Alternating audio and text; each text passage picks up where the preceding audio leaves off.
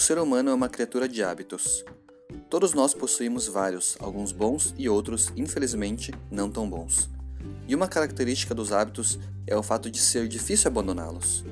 Mas Cristo nos chama para fazer exatamente essa mudança que é tão difícil de fazer em nossa vida.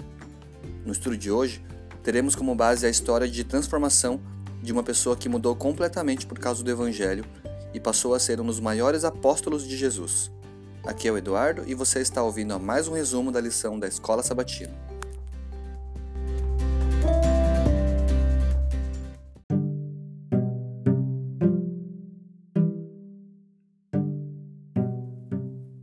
É comum encontrarmos pessoas que dizem não conseguir mudar seus hábitos, especialmente seus maus hábitos. Não consigo mudar é um dos argumentos mais usados nesses casos. Mas a culpa não é dessas pessoas. Abandonar hábitos bem estabelecidos é difícil e exige muito tempo e esforço. Algumas mudanças, porém, só podem ser realizadas por meio de intervenção divina. Foi assim com Saulo, que posteriormente veio a ser conhecido como Paulo, um dos maiores apóstolos de Jesus e um dos maiores autores da Bíblia, responsável por escrever boa parte dos livros do Novo Testamento. Olha a descrição que Atos 8:3 traz dele quando ele ainda era um perseguidor de cristãos. Saulo, porém, queria destruir a igreja. Indo de casa em casa, arrastava homens e mulheres, lançando-os na prisão. Saulo também consentiu com a morte de Estevão, um dos vários mártires que morreram em nome de Jesus. Mas algo impressionante aconteceu quando ele estava andando pela estrada de Damasco. Encontramos o seguinte relato em Atos 9, entre os versos 3 e 9. Enquanto seguia pelo caminho, ao aproximar-se de Damasco, subitamente uma luz do céu brilhou ao seu redor. Ele caiu por terra e ouviu uma voz que lhe dizia: Saulo, Saulo, por que você me persegue? Ele perguntou: Senhor, quem é você? E a resposta foi: Eu sou Jesus, a quem você persegue. Mas levante-se e entre na cidade, onde lhe dirão o que você deve fazer. Os homens que viajavam com Saulo pararam emudecidos, ouvindo a voz, mas não vendo ninguém. Então Saulo se levantou do chão e, abrindo os olhos, nada podia ver. E guiando-o pela mão, levaram-no para Damasco. Esteve três dias sem ver, durante os quais nada comeu nem bebeu.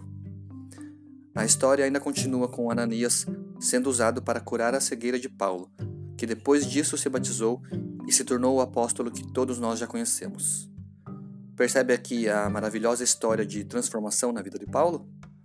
Mas é importante perceber também que as mudanças não foram rápidas e também não vieram sem algum tipo de sofrimento. Foi assim na vida de Paulo e a tendência é que seja assim na nossa também. Ainda mais se estivermos falando de transformações tão intensas como as quais o apóstolo vivenciou. De um ferrenho perseguidor de cristãos para um dos maiores defensores de Cristo. Para efetuar mudanças como essas, que certamente serão necessárias em diversas fases da nossa vida, precisamos depender totalmente de Jesus. É Ele quem aperfeiçoa nosso caráter e completa as mudanças que precisam ocorrer para passarmos a viver segundo o Espírito.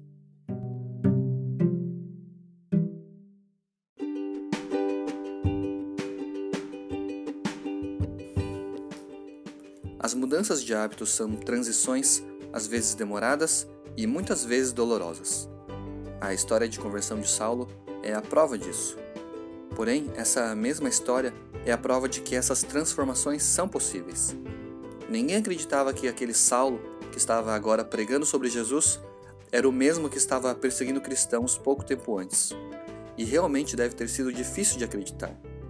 Mas em Cristo, isso é perfeitamente possível, e transições como essa são as que ele nos chama a fazer e também a testemunhar. Um forte abraço e até o próximo estudo.